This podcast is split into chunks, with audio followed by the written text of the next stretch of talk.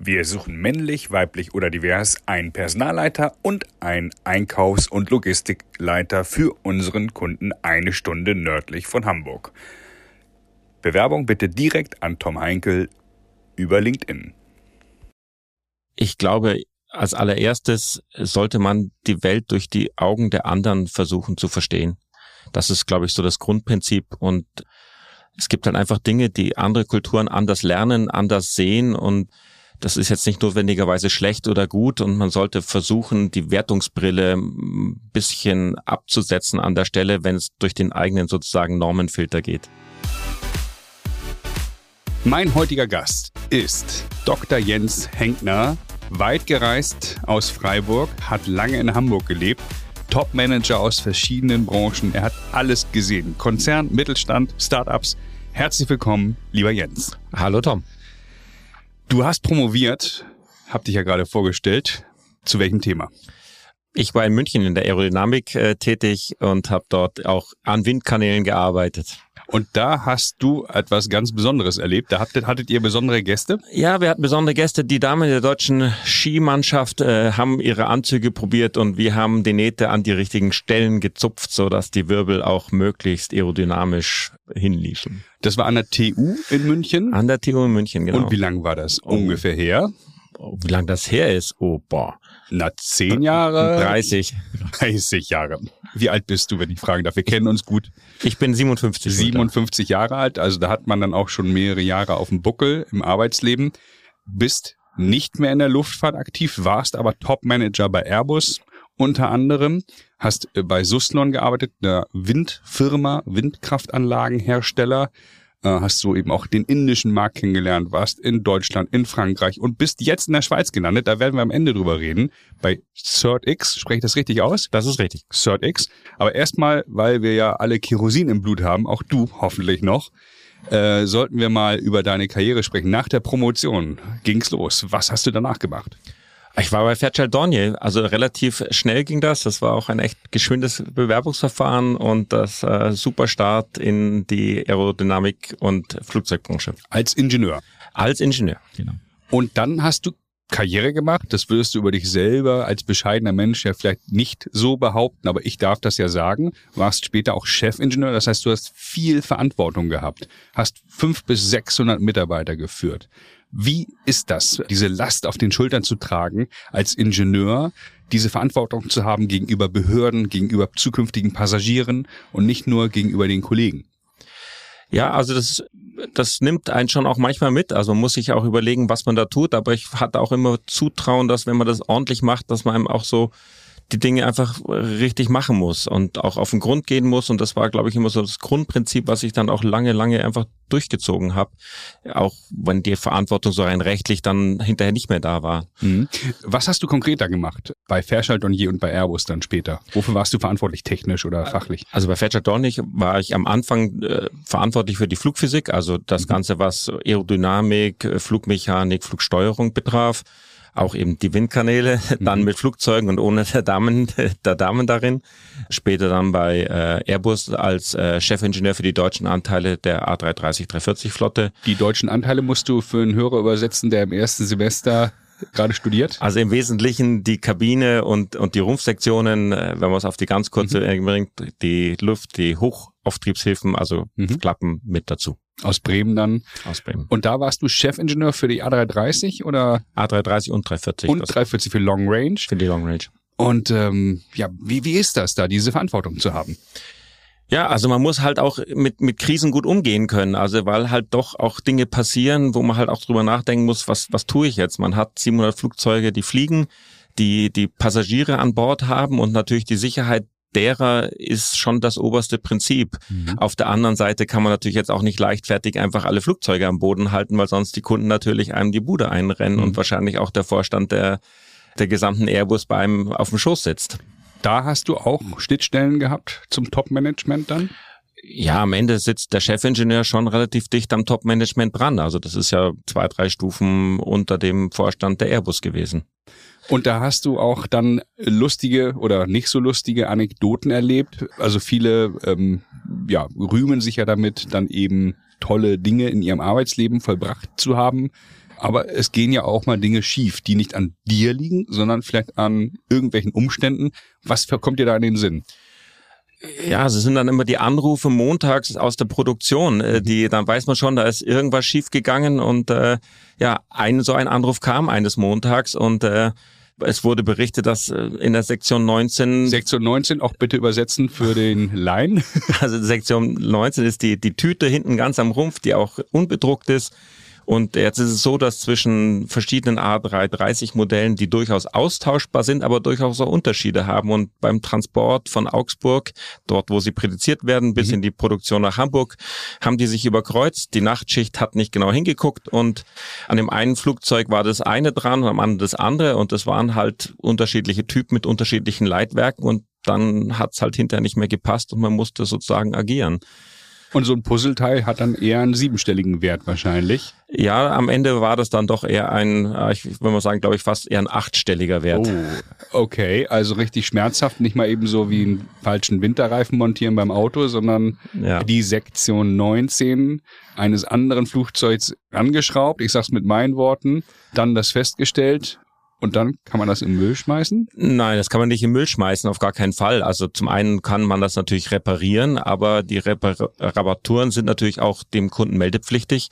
Und dann mussten wir natürlich auch zum Kotau zum Kunden, was ein, ich würde mal sagen, sehr großer Kunde von Airbus war. Mhm äh, auch mit dem hohen Qualitätsanspruch und dann mussten wir mit einer hochrangigen Delegation dort antreten und äh, erstmal um Abbitte leisten.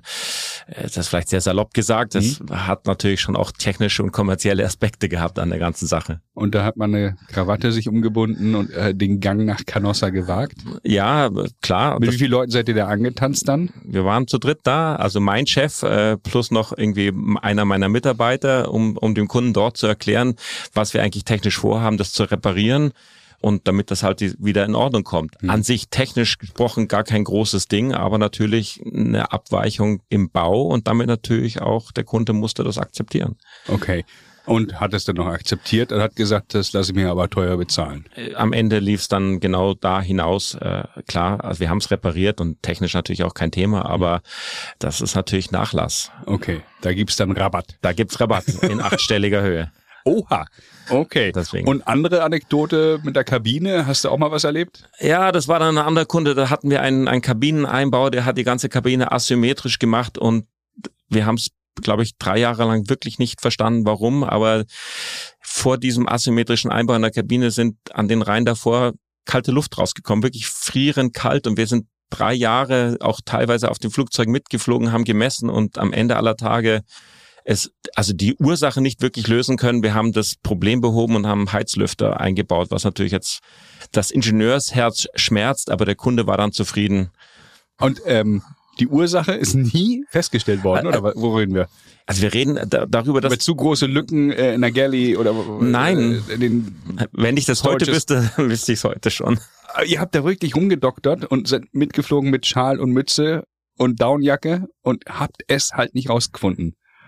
Du schüttelst den Kopf, das kann man nicht hören. Nein, das kann man nicht hören. Also unten im Flugzeug ist ja ein ganz großer Mixer, wo eigentlich die Luft verteilt wird und dann durch alle Auslassdüsen gemeinsam hinauskommt. Also warum aus dieser einen Auslassdüse so kalte Luft herauskam und das so kalt war an der Ecke, wir haben es nicht verstanden. Das war ein tatsächlich aerodynamisches Problem. Das hat natürlich schon schwer an dem eigenen Ingenieursherz gegraben, aber drei Jahre lang haben sich da echt Ingenieure viel mit beschäftigt und es nicht lösen können.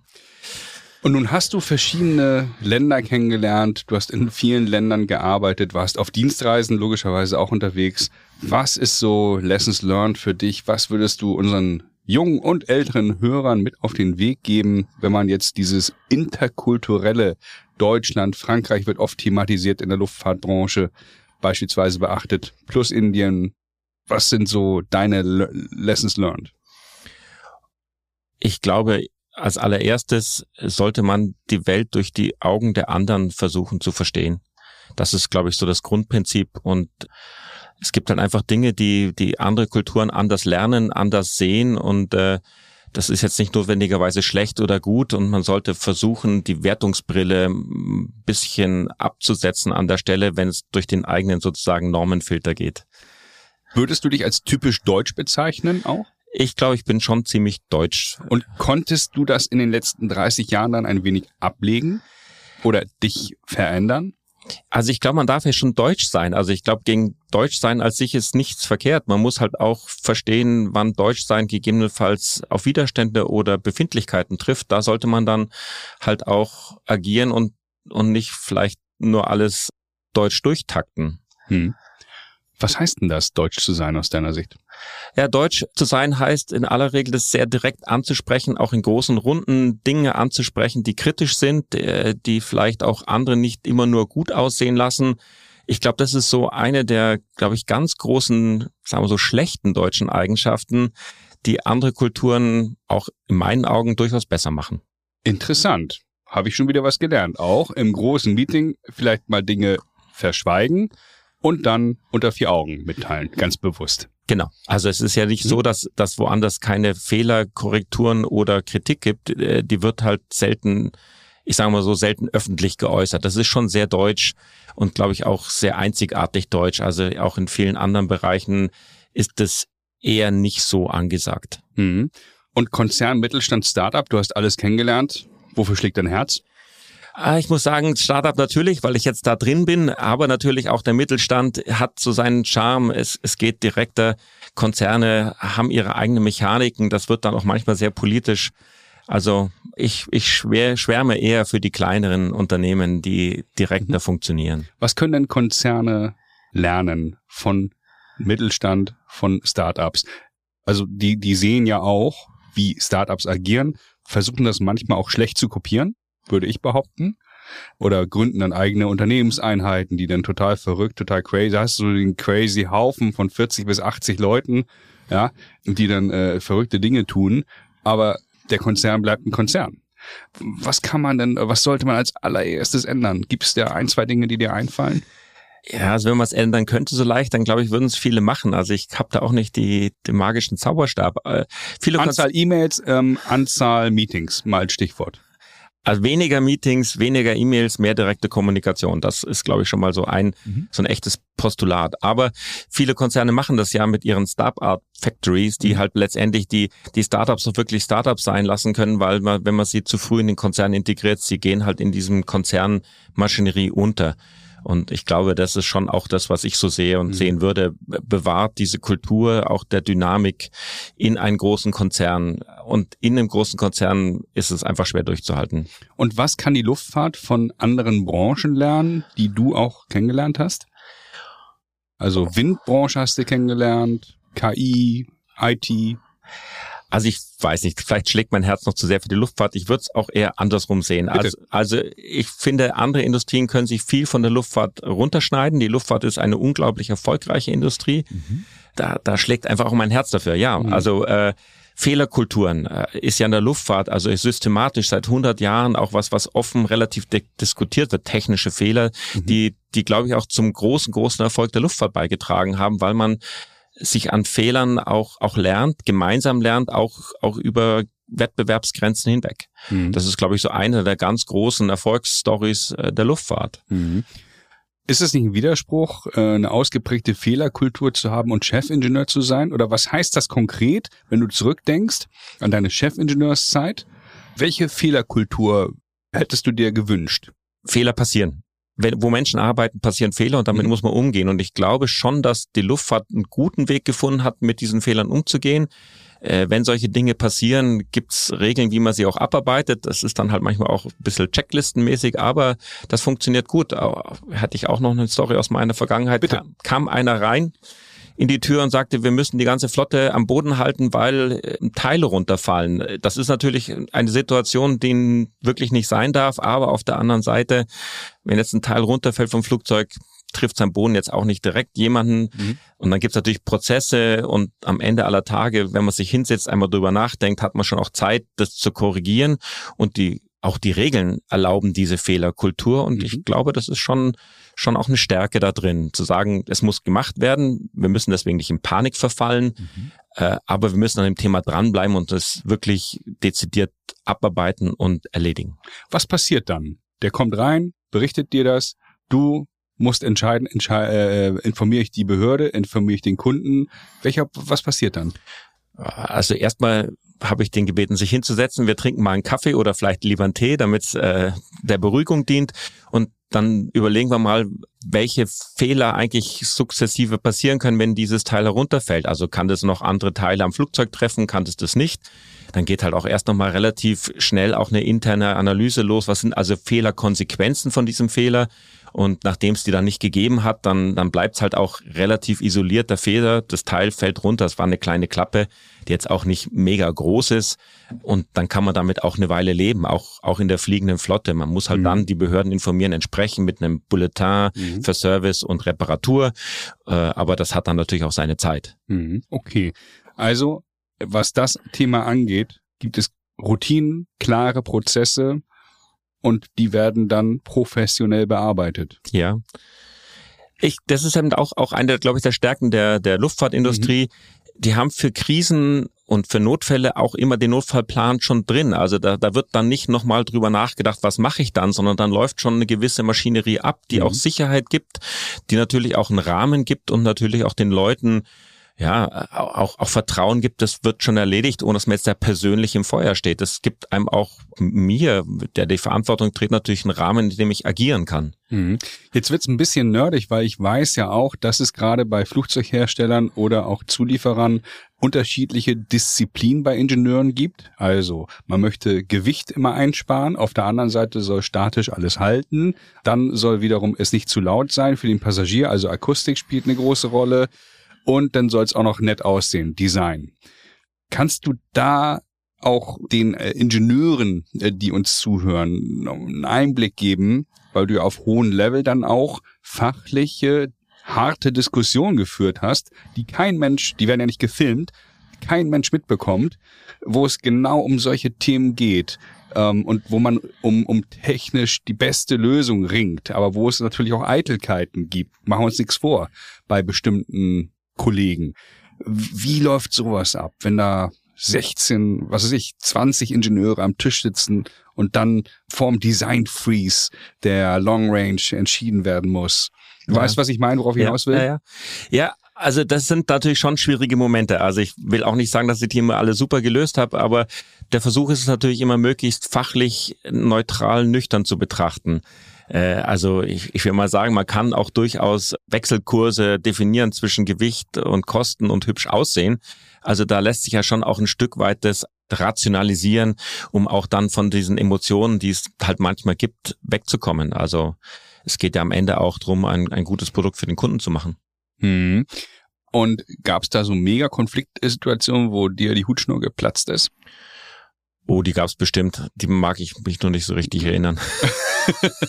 Aber da, da geht schon mal heiß her auch, oder? Ja, das geht heiß her, klar, weil Befindlichkeit. Wie, wie beim, äh, schlechter Vergleich vielleicht, aber äh, welcher Spieler soll äh, gekauft werden für einen Bundesligisten und dann gibt es verschiedene Funktionen im Verein und der CFO sagt, der ist doch zu teuer und der Manager sagt, den will ich aber, oder der Trainer sagt, den will ich doch haben so auf dem Level läuft dann das ab, emotional auch? Ja, das war schon, also ich meine, vielleicht war vielleicht weniger eine technische Diskussion, es war zu dem Moment das Kabinenplateau für das A350 in mhm. Hamburg, äh, wo es so eine sehr emotionale Diskussion gab. Äh, es, es ging einfach drum, wie präsentiert man sich als Kabinenplateau, also Rumpf und Kabine zusammen, mhm. gegen auch über vielleicht den französischen Kollegen mhm. und wir hatten zusammen eigentlich auch im Kabinenplateau mit dem anderen Leiter, Roland Rischer, mhm. zusammen was entworfen, an die Wand genagelt und der erste Besucher kam und äh, ist sehr emotional geworden und, und wir haben es abmontiert erst einmal wieder.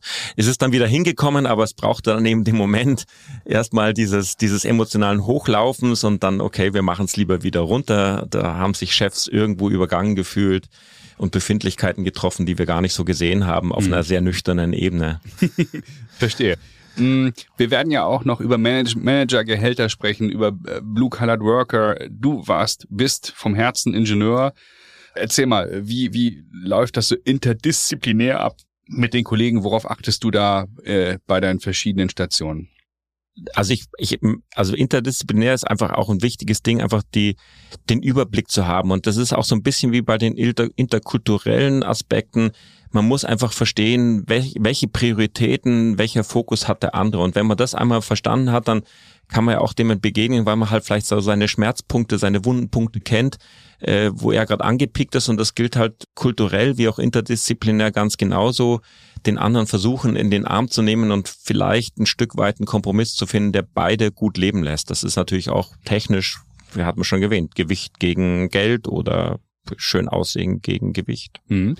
Nun habe ich hin und wieder äh, es erlebt, dass Menschen sich für was Besseres halten, ohne irgendwelche Firmen jetzt zu nennen, aber ähm, wo dann ein um dich mal ein bisschen zu kitzeln hier, ein promovierter Ingenieur in die Fertigung reinkommt und erzählt, Leute, und genau so machen wir es.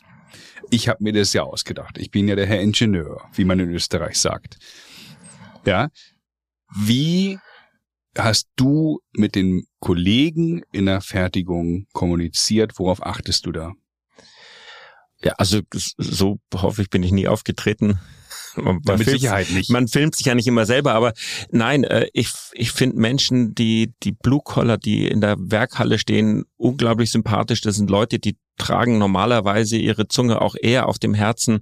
Äh, das liegt mir auch, mit denen kann man eigentlich gut umgehen und man muss auch ihnen zuhören, weil die haben manchmal wirklich super praktische Ratschläge, wenn denen halt geht, das kann man nicht montieren. Dann sage ich nur, einmal hingehen, einmal anschauen, sich das erklären lassen und, und nicht, nicht hinkommen, ihr seid alle zu blöd zu montieren, sondern einfach mal zu schauen, wo die ihr Problem haben, zuzuhören und, und dann vielleicht eine Lösung als Ingenieur zu kreieren. Also das, das ist mir schon öfters passiert, dass die Produktion angerufen hat, dann schickt man den, den Mitarbeiter hin, der kommt zurück und sagt, ich habe es Ihnen jetzt erklärt, dann sage ich, nee, das war jetzt nicht gerade die Übung, sondern du solltest zuhören, wo deren Problem ist, um damit eine Lösung zu schaffen. Da muss man auch manchmal die Leute so ein bisschen bisschen hinpushen. Die Leute heißt dein Ingenieurskollegen genau. in Richtung Fertigung dann. So, genau. Hm, verstehe. Ich erinnere mich an die A380 Recovery äh, Aktion. Also es gab damals Probleme im A380 Programm, technische Art. Die Details lassen wir jetzt alle beiseite. Ich glaube, eine der ersten Maßnahmen war ja auch, von wem auch immer, alle Ingenieure in die Halle rein. Also ich erinnere mich, dass da viele Schreibtische dann reingestellt wurden. Da, wo überall wo einer sitzen konnte, saß dann ein Ingenieur direkt am Flugzeug dran, quasi. Das hat ja auch einen Grund, äh, oder? Dass man ähm, vielleicht vorher zu weit weg war vom Produkt und von der Produktion und Engineering und Produktion, naja, nicht mit einer Zunge gesprochen haben mindestens. Ja, also ich wäre jetzt auch nicht der Fan, die Schreibtisch dann die Halle zu tun. Das habe ich, das war eine Maßnahme, die habe ich auch eher kritisch beäugt. Aber erzähl mal, wieso? Aber die Ingenieur, ja, Ingenieure müssen da auch ihre ihre Arbeit in, im Ingenieur auch in, mit Bildschirm und allem machen in der Fabrikhalle. Das funktioniert, glaube ich, nicht gut. Okay. Aber aber die Ingenieure an die Produktion ranzuholen, sie einfach mal ein zwei Tage dort mitarbeiten zu lassen, das finde ich eine durchaus sehr sinnvolle Arbeit, weil sie kriegen es dann einfach auch wirklich physisch mit. Ich hatte ja mal ein Ingenieurbüro und hatte ja auch mehrere hundert Mitarbeiter im Laufe der letzten 20 Jahre. Ich stelle mal die steile These auf, die besten waren die, die eine gewerbliche Lehre vorher gemacht haben. Und dann ein Ingenieurstudium und dann als Ingenieur gearbeitet haben. Würdest du es unterschreiben? Das unterschreibe ich auch. Hast du eine gewerbliche Ausbildung gemacht? Nein, leider nein. ich bin auch kein, vielleicht ein guter Mitarbeiter dann bei dir gewesen. Aber du weißt, worauf ich hinaus will? Ja, das ist schon so. Ja, interessant, interessant. Haben wir ähnliche, ähnliche äh, Wahrnehmung dann vielleicht äh, im Nachhinein. Ja. Okay. Du hast das Thema Managementgehälter im Vorgespräch mal äh, mit mir angesprochen oder wir wollen einfach mal uns diesem Thema nähern. Es gibt teilweise Gehälter, das ist auch sehr populär in den Medien, äh, wird das ja gespielt, dieses Thema, äh, wo Leute eben sagen, wie kann das sein, dass der und der so und so viel Geld verdient, unabhängig von der Luftfahrtbranche. Wie blickst du auf dieses Thema?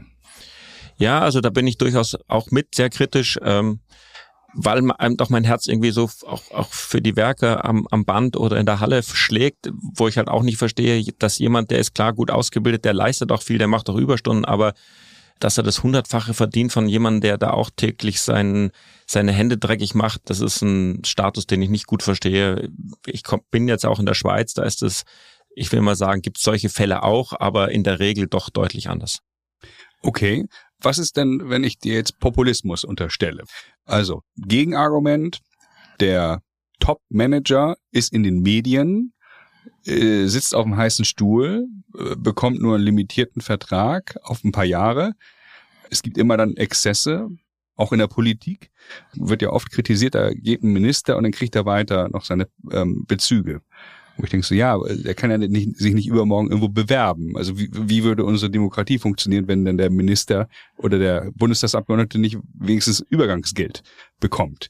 Dann wird keiner mehr für den Bundestag kandidieren oder keiner wird so doof sein, würde ich behaupten.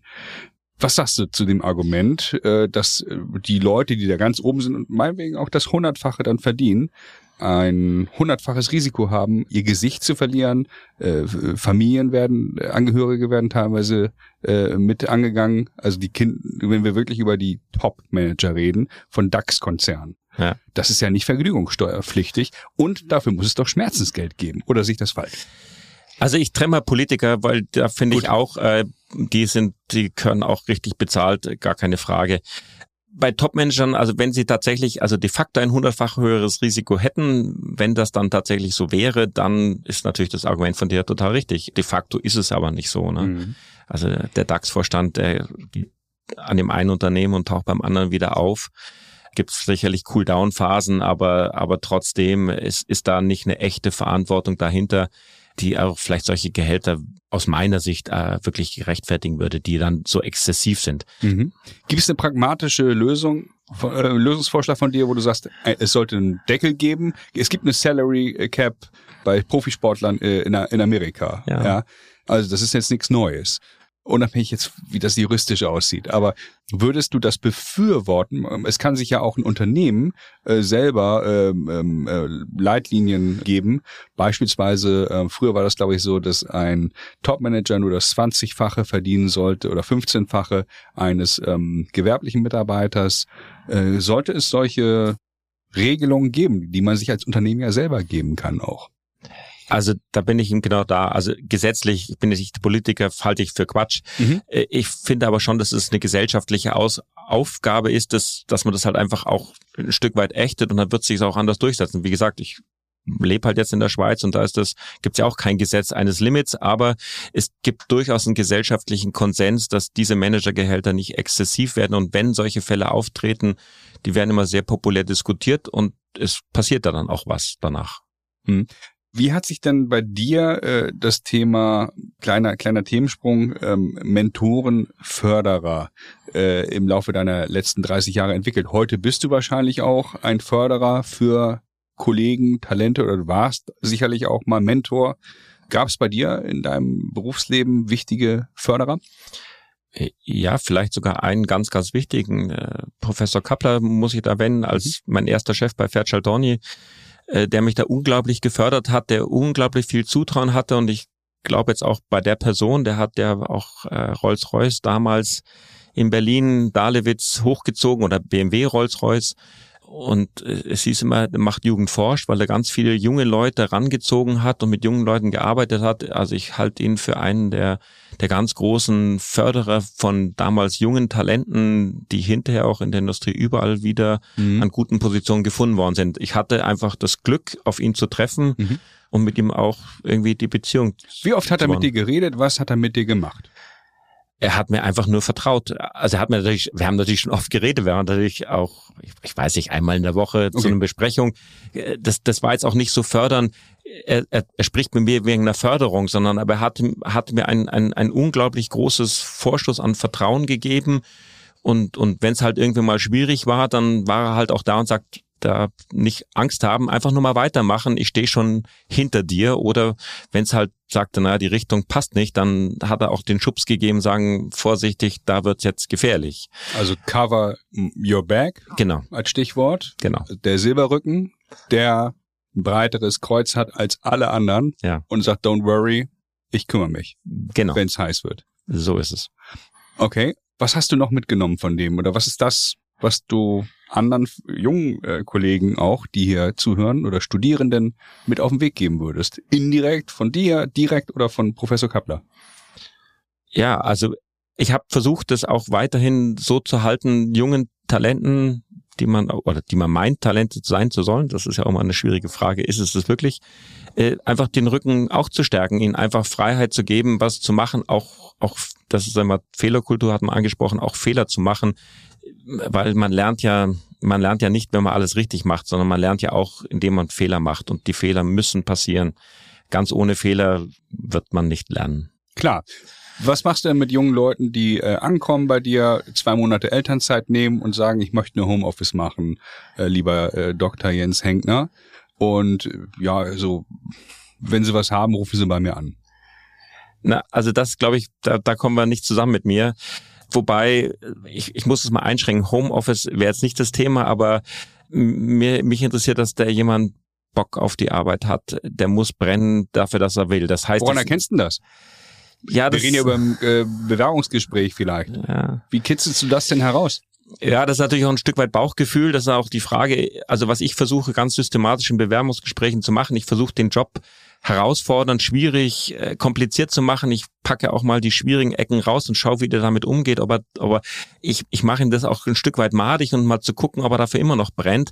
Äh, ganz bewusst zu sagen, äh, ja, das, das interessiert mich alles nicht. Die Schwierigkeiten sind halt die Schwierigkeiten. Ich, ich muss da durch und ich habe den Bock, Bock auf den Bock. Äh, Entschuldigung, Bock, Bock auf den Job. Bock auf den Job. so. Verstehe, verstehe. Okay, und du hast aber auch mehrere Male ja deinen Arbeitgeber dann gewechselt. Was hast du da für Erfahrungen gemacht? Da gab es ja sicherlich schwere Momente, traurige Momente, aber auch Champagne-Moments, oder? Ja, also da gab es bei den Abschieden auch immer wieder wirklich sehr herzerweichende Momente. Einer davon bei Susan habe ich aufgehört, die Nachricht ging rum und in welchem Jahr sind wir? Wir sind im Jahr ungefähr, ungefähr 2015. Okay. Also gar nicht so lange her. Naja. Nee, stimmt gar nicht. 18. Naja. 18. 2018. Äh, und ich hatte dann äh, am Telefon durchaus aufgelöste Mitarbeiter, die es furchtbar traurig fanden, äh, dass ich gehe. Wir hatten auch eine schwierige Zeit unter unserer Restrukturierung und die Mannschaft hat echt mitgezogen und das hat uns auch zusammengeschweißt. Und ja, das hat mich schon sehr berührt und, und noch berührender war das, dass ich am Tag später durch den Zeitversatz aus Indien und zwar ausschließlich Männer am Telefon hatte, die wirklich also geweint haben und, und so frustriert waren, sagen, wir haben Jens, ich sitze seit zwei Tagen im Büro und ich weiß nicht, was ich machen soll. Mir, mir fehlt total der Halt. Weil du gekündigt hast. Ja. Wow. Was, was macht das dann mit dir in dem Moment? Ja, also da kommen ja auch die Tränen. Ja, da kommen auch die Tränen. Also da kann man auch irgendwie sagen, da hat man auch das Pipi in den Augen. Das hilft ja, ja, ja klar. nicht. Ja, ja. Super. Aber das ist doch wirklich, äh, also da kriegt man ja eine Gänsehaut, wenn man das hört. Und äh, das ist ja dann ein Zeichen des Respekts auch, sicherlich, äh, den man sich hart erarbeitet hat. Und ja, man sieht sich ja immer mehr als zweimal im Leben. Aber letztendlich kann man auch nicht zu allen Leuten Kontakt aufrechterhalten, oder? Ja, also zum einen war es erstaunlich, weil man ja mit indischen Mitarbeitern sind ja physisch weit weg und natürlich auch kulturell weit weg, dass man da so eine Beziehung aufgebaut hat. Das war tatsächlich auch ein Stück weit ein bisschen überraschend für mich. Mhm. Und tatsächlich bin ich mit ein paar immer noch heute in Kontakt. Mhm. Zum Geburtstag gratulieren, zu Weihnachten, zum Diwali. Also wir bleiben in Kontakt und das hat sich daraus so eine Art, ich sag mal so, Distanzfreundschaft entwickelt und wenn wir uns irgendwo sehen könnten, glaube ich, würden wir auch irgendwo hingehen und Diwali müssen wir auch erklären, großes äh, indisches Fest. Genau. Äh, großer Feiertag. Ja, das ist praktisch das Weihnachten der Inder. Mhm. Danach beginnt das neue Jahr. Also das ist im Oktober, Ende Oktober meistens. Mhm, okay. Nicht, dass ich wieder 500 E-Mails bekomme. Herr Dr. Jens Henkner hat Diwali erwähnt. Was heißt denn das? Okay. Ja, naja, also dann ist es so, dass du äh, in Indien logischerweise auch viel Zeit verbracht hast. Kannst du das netto zusammen, also du bist da nicht nur einmal im Jahr hingeflogen und hast mal Hallo gesagt, sondern du hast richtig da Zeit äh, vor Ort in Bangalore verbracht oder wo hast du gearbeitet? In Pune. In Pune. Es waren in der Summe, ich habe es dann zusammengezählt, 80 Wochen. Äh, ich habe zwei Pässe voll gestempelt geflogen, weil in Indien viele Stempel immer noch ja. populär sind. Und irgendwann ist der Pass voll und man braucht einen neuen Pass, nicht weil er abgelaufen ist, sondern weil er voll gestempelt ist. In Pune weiß ich, ist BMW, also das ist viel Automobilindustrie. Ja. Gut, Windkraft hat sich offensichtlich da auch angesiedelt. Ja. Sicherlich nicht in der Größe von BMW vor Ort. Aber was hast du mitgenommen da? Also ich liebe Indien, ich mag dieses Land total gerne ähm, und ich liebe die Inder auch. Hab da eine kurze Zeit auch in Bangalore verbracht, hatte mal eine Firma da gegründet. Äh, das kann ich mal an anderer Stelle vielleicht in Ruhe erzählen rechtzeitig auch die Reißleine gezogen und dann äh, nicht weiter da Büroflächen angemietet, die ich mir schon angeschaut hatte. Was hast du da mitgenommen äh, aus diesem Land? die ja kein Ja und Nein kennen, um mal was Negatives auch zu sagen. Ja, also die kennen schon ein Nein, die drücken es nur anders aus. I'll do my very best ist äh, das Nein in Indien. Mhm. Also das muss man halt dann auch lernen und, und zuhören. Das ist auch das Thema, das dann so ein Stückchen äh, auch kulturelles Verständnis, aber das ist, ist jetzt eigentlich auch, glaube ich, so die, die 101 der, der indischen Kultur. I do my very best ist eigentlich das Nein.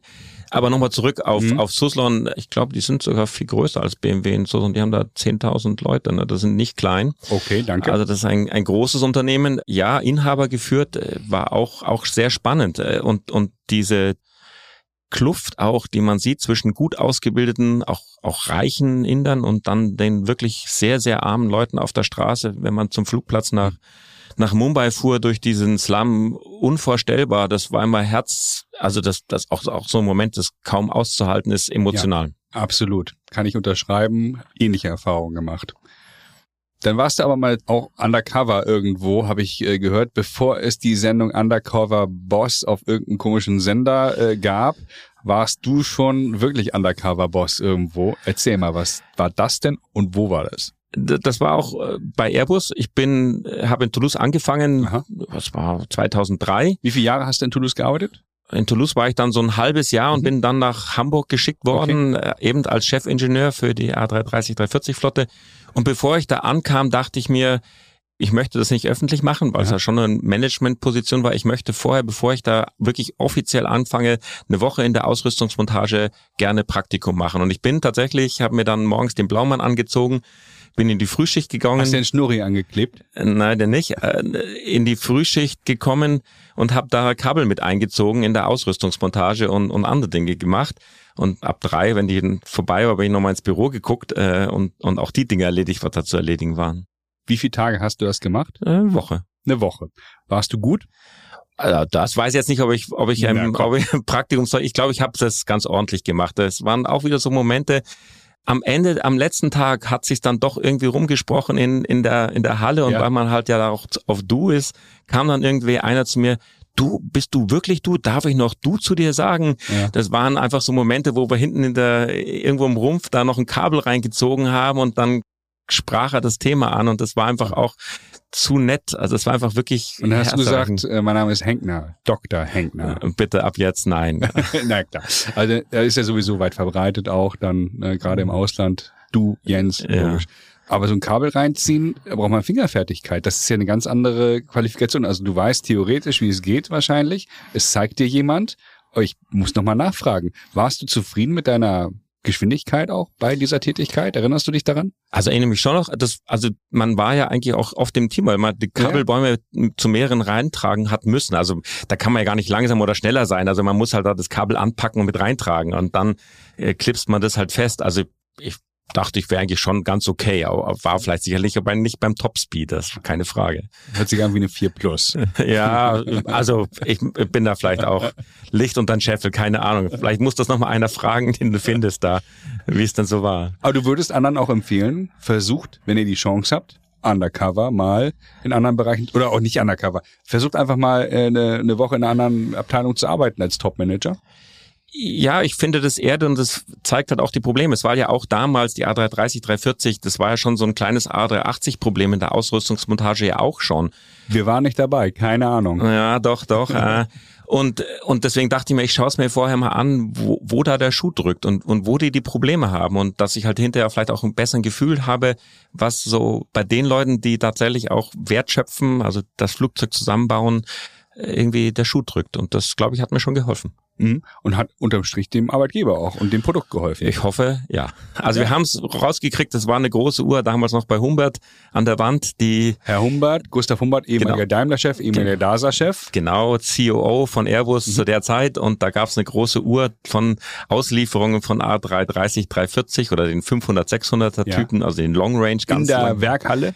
Nee, bei sie im Büro. Also die, Büro. die hing im Büro und da war halt sozusagen für das Jahr, wie viel ausgeliefert werden musste und es war so eine Art Uhr.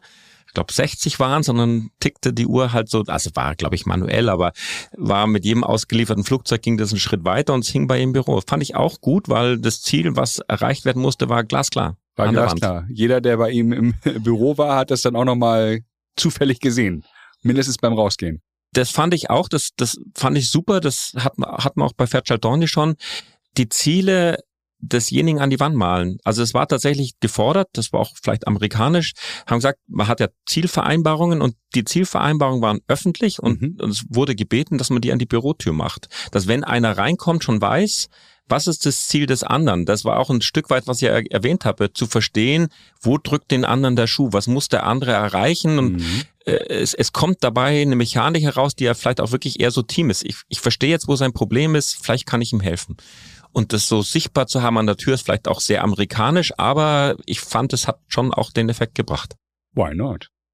Gustav Humbert, großer Name, Kannst du irgendwie eine, eine äh, spontane Anekdote erzählen oder wie war der? Weil das ähm, ein sehr prominenter Name ist äh, in der Aerospace-Branche. Du hast bei ihm im Büro gesessen, mit ihm geschnackt. Ja, äh, also klar, die A3, also 340, 500, 600 war ja eben in der Kabine. Das war ja mein Aufgabengebiet natürlich auch ein Problemkind. Und deswegen hat man da natürlich auch die Meetings bei ihm. Bevor ich den Job gestartet hat, hat er mir nochmal auch persönlich mitgegeben, auch wenn ich sagen darf, vielleicht auch als Förderer sagt, dass, dass ich halt als damals 35-jähriger Chefingenieur frisch bei Airbus, ich war ja kein halbes Jahr da, das ist so eine normale Position, da muss man sich schon auch irgendwie durch Jahrzehnte durchgearbeitet haben, dass ich das bekommen habe, das war schon auch, auch eine Wertschätzung und das hat er mir auch nochmal mitgegeben und auch die Verantwortung klar gemacht, die dahinter hängt. Mhm. Und ja, hat's aber, möchte man sagen, unterstützt und natürlich auch mich gefördert in der, in der Weise. Da muss ich drauf eingehen. Du wurdest gefragt oder du hast dich beworben auf die Position? Nein, ich wurde gefragt. Also die Story ist dann, ich, ich bin bei Fairchild Dorn mhm. ist pleite gegangen. Ich war dann auch wirklich noch zwei Jahre da, um das versuchen, das Programm weiterzuführen. Irgendwann ging es dann doch nicht mehr weiter. Also der Verkauf war dann erledigt. Ein Drama der deutschen Luftfahrtindustrie. ja, also ja. du erzählst das so. Das ist ein Drama. Ich habe mit so vielen Dornioten, so habt ihr euch genannt, ja. richtig? Oh, äh, gesprochen in den letzten 20 Jahren. Da muss man eigentlich nochmal einen Film drüber machen. Könnte ich vielleicht mit meinen ehemaligen Gästen Andreas Speth und Kurt Schellenberg. Ja, genau. Okay, äh, entschuldige, aber äh, weil das, das geht sonst unter. Ja. Dornier. Und dann? Ja, und, und sag mal, Airbus hatte halt gerade einen wahnsinnigen Bedarf an Mitarbeitern, eben mit der beginnenden A380-Krise und eben auch der A340, 500, 600 Krise, die sie gerade noch so am Auslaufen war. Also von der einen in die nächste haben sie eigentlich alle genommen, die nur wollten. Und äh, auch mich, ich habe bei Alain Garcia, das war der damalige CTO von Airbus, angefangen als Assistent. Und es war tatsächlich auch so eine, so eine Position, einfach mal reinzuschmecken in die, in die Welt da und, und mich da umzugucken, was dann passiert. Assistent vom Top-Manager. Ja. Hört genau hin. Das ist ja klassischer Karriereweg. Ja gut, in dem Moment war ich eigentlich schon viel älter als ein Assistent und das ist glaube ich auch so eher die französische, die nennen das ja Adjoint. Das sind tatsächlich eher... Wie nennen die das? Adjoint. Ich kann kein Französisch. Ja, das ist sowas ähnlich wie, also... Ah, sorry. Ah, Adjutant, ne? Adjutant, okay. Also mhm. würde man dazu sagen. Danke. Die haben da eher eine Kultur, eher Erfahrene hinzusetzen. Ich hatte einen Kollegen, der war kurz vor der Rente, der hieß Johnny Walker, lustigerweise. Aber was? Und, und der war halt noch deutlich, deutlich älter und äh, ja, man kommt halt rum und äh, irgendwann war halt die Position frei, weil der Vorgänger, ich weiß nicht, in Rente ging oder weiß gar nicht, wo er hingegangen ist, Horst Warnecke damals. Und äh, ah, die Position wurde frei, ich bin gefragt worden. Ich, wenn ich ehrlich bin, ich wollte aus Toulouse, bin ja gerade erst hingezogen, nicht wirklich weg. Und mein Chef hat mich zweimal gefragt und wenn halt der Vorstand zweimal fragt, dann äh, weiß man jetzt auch irgendwie, welches Lied gesungen ist. Also da kann man da nicht Nein sagen. Verstehe. Und äh, ja, Johnny Walker war nicht sein Spitzname, weil er immer ein Kleben hatte, sondern der hieß so. Der hieß wirklich so. Also der hieß, äh, der, der Engländer hieß wirklich Johnny Walker. Sensationell. Hast du da, hast du von dem noch die Telefonnummer oder? Ich muss mal gucken. Äh, der ist ja, der, ist, der war damals eben schon kurz vor der Rente. Also ich Kennt er das Lied von Morius Müller-Westernhagen? Das ist ja die Frage. ich dem, befürchte nein. wahrscheinlich nicht, okay. Das hätte ich ihm jeden Tag gesungen. Hm. Apropos, also singen werden wir nicht, aber wir begeben uns so langsam auf den Landeanflug. Wir werden auf jeden Fall gleich noch über Cert X sprechen, weil ich bin mir sicher, dass viele Hörer auch neugierig geworden sind. Wie kann das denn sein, dass so ein großer, kompetenter Manager die Aerospace-Branche verlässt, dann in die Windkraftbranche geht, dieser, dieser dramatische Abstieg mit Kerosin im Blut äh, Spaß beiseite und dann eben beim kleinen Startup äh, landet. Also da werden wir gleich noch äh, drauf eingehen. Vorab an dich, habe ich irgendeine Frage vergessen, die du dir selber stellen würdest? Das ist eine äh, Frage, die ich gerne und manchmal in Bewerbungsgesprächen stelle. Ist ja kein Bewerbungsgespräch hier, aber gibt es irgendein Thema, was ich jetzt noch äh, hätte ansprechen sollen? Oh, da muss ich jetzt auch sagen, nee, im Moment fällt mir jetzt gerade nichts ein, aber wenn wir nochmal drüber reden, dann vielleicht doch noch, wer weiß. Weil dann bitte ich dich einfach nochmal jetzt zu erzählen, was macht CertX und was machst du da? Also ich habe ZX mitgegründet äh, vor fünf Jahren eben. Mhm. Das war eigentlich auch eher so ein bisschen ein Zufall der Geschichte. Zum Weihnachten gratuliert, den, den Partner dann da gefunden, fünf Minuten später telefoniert und nach Weihnachten 2017 im Februar uns getroffen und im Juni hat man dann die Firma. Wir zertifizieren Sicherheit von elektronischen Steuerungen und eben aber auch, und das finde ich jetzt ganz spannend, äh, künstliche Intelligenz äh, ist ja vielleicht auch gerade in den Nachrichten gewesen. Das EU-Parlament diskutiert gerade über das Gesetz, das wird demnächst verabschiedet. Und dann ist natürlich auch die Diskussion da, was darf künstliche Intelligenz und was darf sie nicht. Hast du da Antwort auf die Frage? Also ich, ich sage mal so, ich habe eine gesetzliche Antwort. Also ich kenne das Gesetz, was gerade diskutiert wird. Da gibt es natürlich gewisse Kategorien, in denen das, äh, was erlaubt ist und was nicht erlaubt ist und wo natürlich auch, und das ist dann unser Job, auch geprüft werden muss, dass die künstliche Intelligenz auch wirklich das tut, was sie tun soll. Also das sind natürlich Themen der Sicherheit, also autonomes Fahren.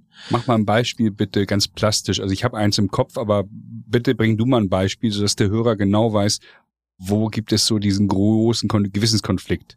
Also das Auto muss entscheiden, ob es den Rentner überfährt oder die, äh, das Kind. Ja, das ist immer eine, der viel zitiert wird, der aber praktisch nicht der Fall ist. Also es gibt sicherlich Themen der Sicherheit. Also wie ja. groß darf die Autonomie der künstlichen Intelligenz sein ja. oder muss sie es gar sein für eben autonomes Fahren? Aber es ist jetzt auch noch auf einer ganz anderen Ebene interessant. Es geht ja auch um Compliance.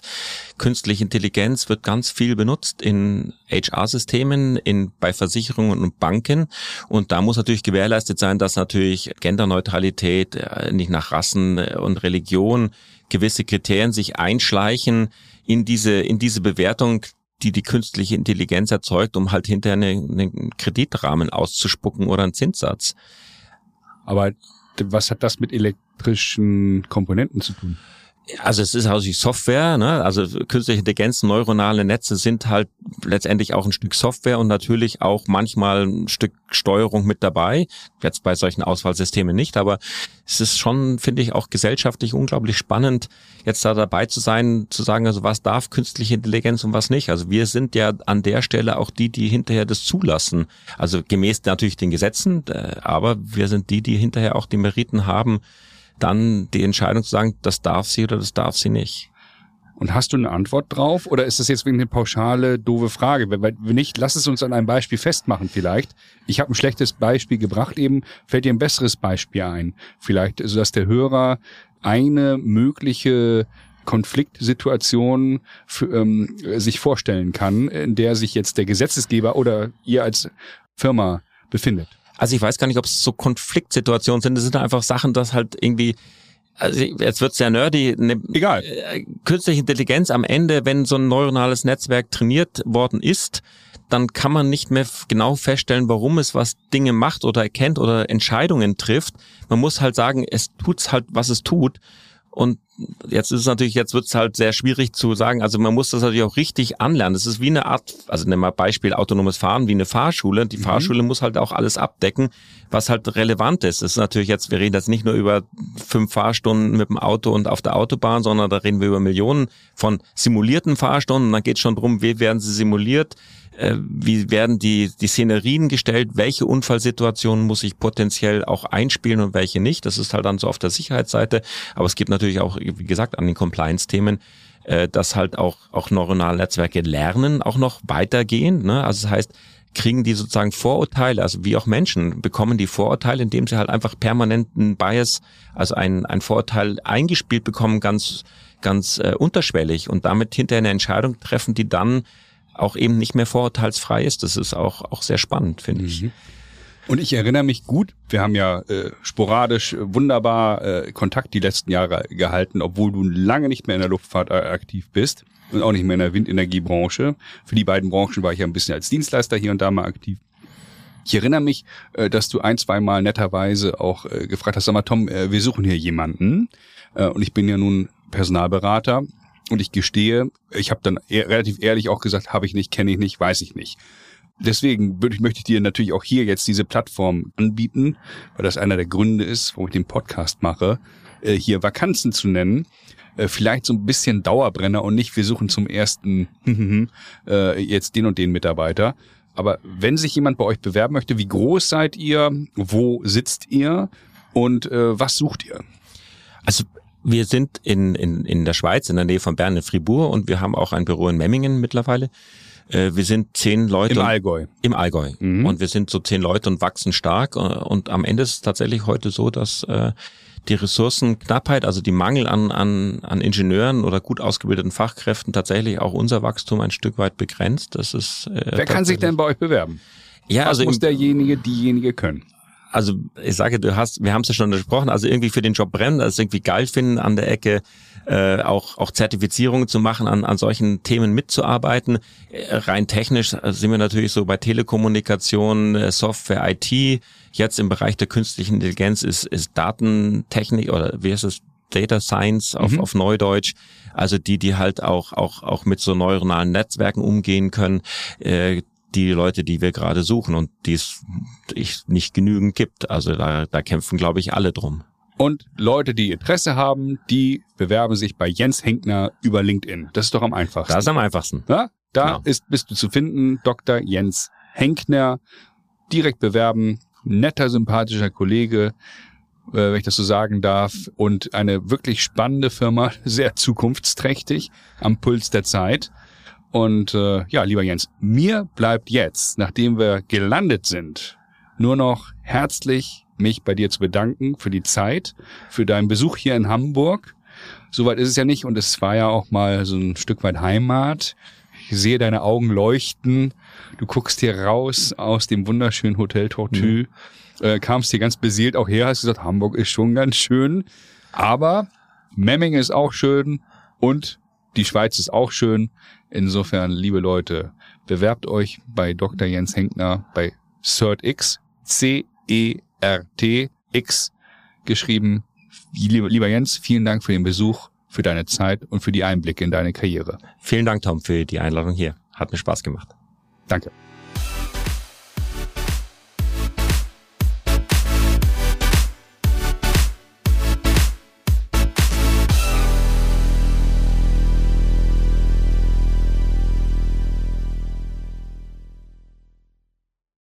Folgt diesem Podcast bei LinkedIn und hört die anderen spannenden Folgen mit Top-Managern vom Airport Hamburg, dem BDLI, der Deutschen Aircraft, Brötchen Automation, Heinze Akademie, Autoflug OHB, Hensoldt, der DFS und dem Aircraft Supplier Summit. Viel Spaß beim Hören der anderen Folgen.